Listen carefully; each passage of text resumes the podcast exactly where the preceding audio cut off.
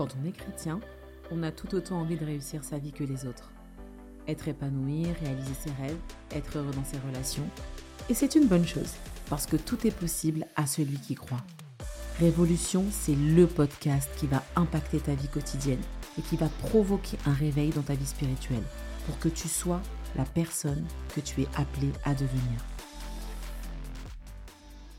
Nous sommes dans notre troisième et dernier épisode de notre série Identité. Dans les deux premiers épisodes de la série, on a abordé l'identité en Christ. Et on a vu euh, que les codes et que les principes du monde ne doivent ni nous façonner, ne doivent pas nous construire, ni nous influencer d'ailleurs, mais que euh, nous devons être définis par ce que Dieu dit dans sa parole. La Bible doit être notre code civil, ça doit être notre code de la route, ça doit être notre boussole. Et c'est dans les Écritures qu'on va pouvoir bâtir en fait des fondements solides pour notre vie. C'est avec les Écritures qu'on va lire, qu'on va méditer, qu'on va pouvoir se solidifier pour notre vie.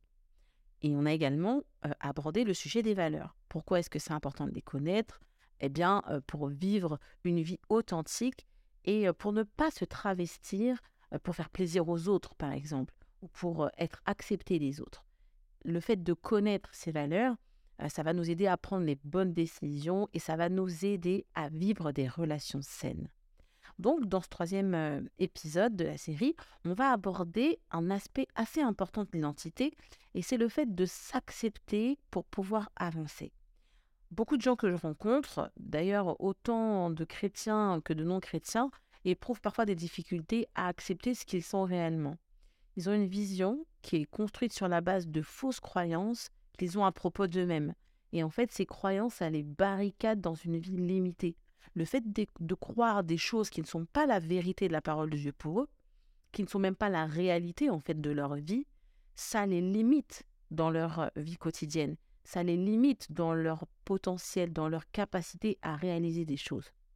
Et bien souvent, ça vient de paroles euh, qu'ils ont entendues au cours de leur vie et qui ont été répétées et répétées encore et en plus, j'ai envie de dire, euh, même prouvé et approuvé par des expériences qui sont venues un peu valider ces croyances.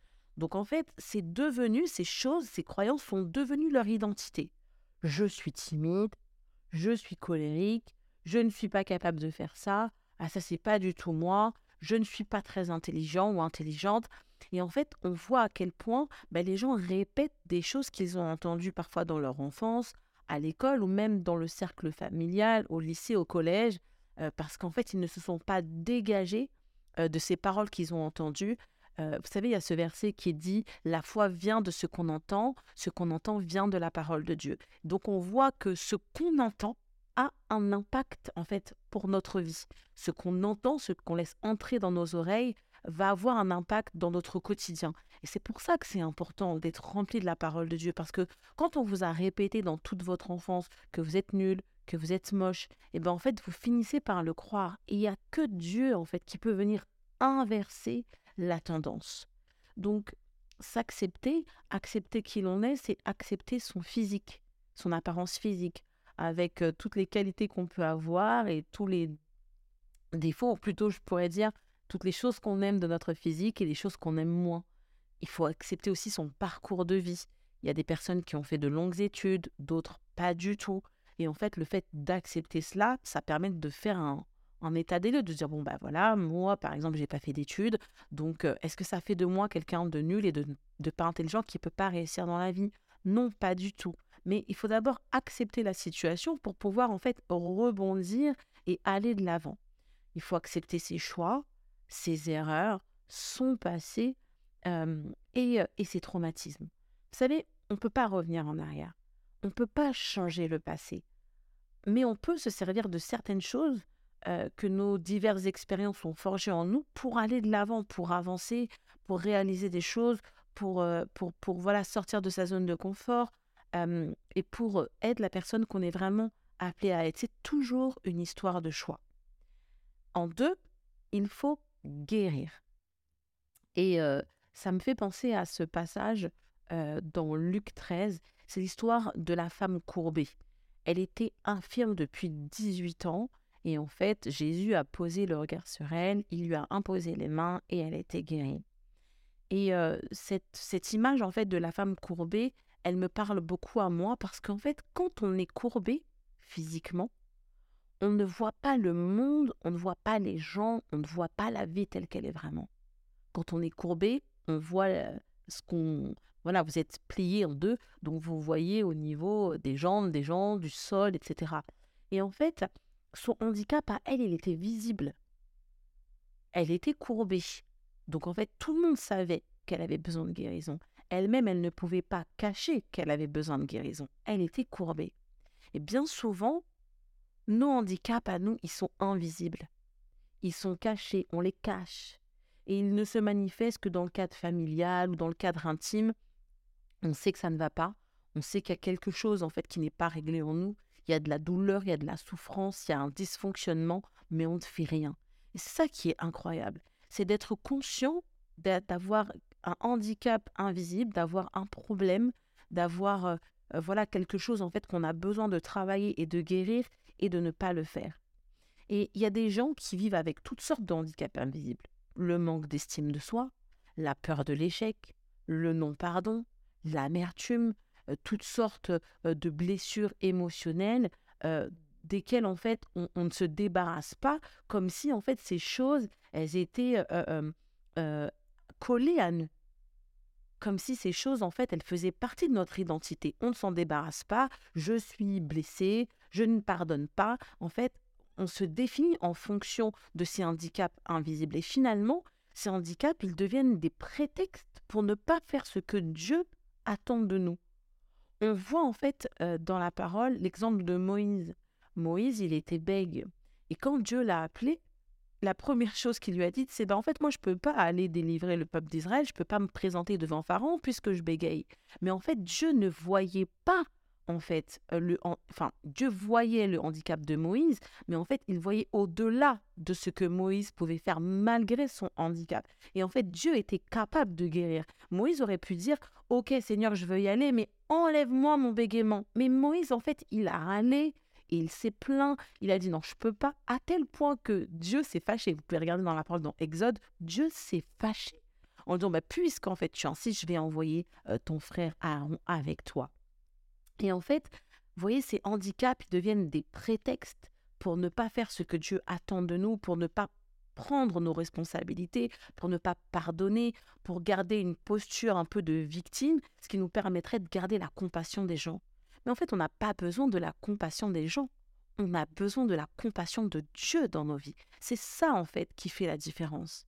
Et si c'est ainsi que tu veux vivre ta vie, dans cette euh, victimisation, dans euh, le fait de se complaire dans, dans ses blessures, etc., dans ce cas-là, à quoi a servi le sacrifice de Jésus à la croix? La Bible dit que c'est par ses meurtrissures que nous sommes guéris. C'est par les meurtrissures de Christ que tu es guéri. C'est par les meurtrissures de Christ que je suis guéri. Et dans la parole, il n'est pas spécifié euh, qu'il s'agisse uniquement de blessures physiques. Il s'agit de toutes tes souffrances, de toutes tes blessures, qu'elles soient physiques ou émotionnelles.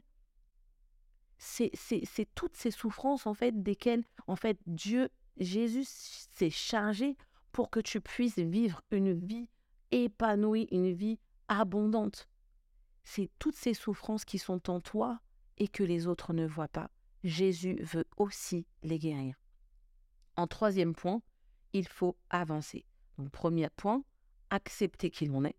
Deuxième point, guérir. Et troisième point, avancer. Avancer, c'est décider de ne plus être prisonnier de son problème. Et ça, en fait, ça n'engage que toi. Tes pasteurs ne pourront pas le faire pour toi, ta famille ne pourra pas le faire pour toi. C'est toi qui dois décider euh, de ne plus être prisonnier euh, de ton problème. Et on voit en fait dans, l'histoire de, cette femme qui était infirme euh, qu'elle s'est trouvée en fait dans le champ de vision de Jésus. Et c'est là qu'elle a reçu sa guérison. Elle était donc disposée à recevoir. Elle était au bon endroit au bon moment. Elle était là où Dieu l'attendait. Elle était placée dans un rendez-vous divin. C'était le jour de sa délivrance, c'était le jour de sa guérison, c'était le jour de sa restauration et c'était le jour où elle allait enfin voir le monde tel qu'il est vraiment. Parce que comme je le disais tout à l'heure, quand on est blessé, on ne voit pas les gens et le monde tels qu'ils sont. Et là, c'est une blessure, en tout cas un handicap qui était physique, elle était courbée, cette femme. Mais en fait, quand on est amer, on ne voit pas les gens tels qu'ils sont vraiment. Quand on manque d'estime de soi, on ne voit pas les gens et le monde tels qu'ils sont vraiment. Donc c'est important, en fait, d'être positionné pour recevoir sa guérison. Et il y a beaucoup d'exemples comme ça dans la Bible de personnes en fait qui sont allées chercher leur guérison. On voit ce paralytique en fait qui a été porté par ses amis en fait pour recevoir sa guérison parce qu'il ne voulait plus être comme ça. Il avait décidé de ne plus rester prisonnier de son problème. Pour lui, c'était clair et net. Jésus était là, Jésus était venu, il allait par tous les moyens aller chercher sa vie abondante. et il faut comprendre qu'en fait, tu ne dois pas rester prisonnier de ton problème. Tu n'es pas appelé à rester prisonnier de tes blessures, de ce handicap visible ou invisible. C'est pas la volonté de Dieu. La volonté de Dieu, c'est que Jésus est venu donner la vie en abondance. Et donc sa volonté, c'est que tu, tu vives une vie abondante dans tous les domaines de ta vie. Pour avancer dans ta vie, euh, sans traîner de fardeau, euh, sans faire porter le poids de tes souffrances à tes parents, à ton mari, à ta femme, à ta famille. Il faut que tu te trouves dans le champ de vision de Jésus. Ce qu'il faut retenir de ça, c'est que il y a ce verset qui dit Je souhaite que tu prospères à tous égards, comme prospère l'état de ton âme. Il y a une autre version que j'aime bien qui dit Je souhaite que tu prospères en toutes choses et que tu sois en santé, comme ton âme est en prospérité. Et l'âme, on sait que c'est le cœur, donc les émotions. Donc en fait, s'il y a des blessures émotionnelles, Dieu veut que ton âme prospère, Dieu veut que tu sois guéri. Il est venu apporter la guérison. Il est venu pour ceux qui ont le cœur blessé, pour ceux qui sont affligés. Et si tu es affligé, si toi aussi tu as ce handicap invisible, Jésus est venu pour toi.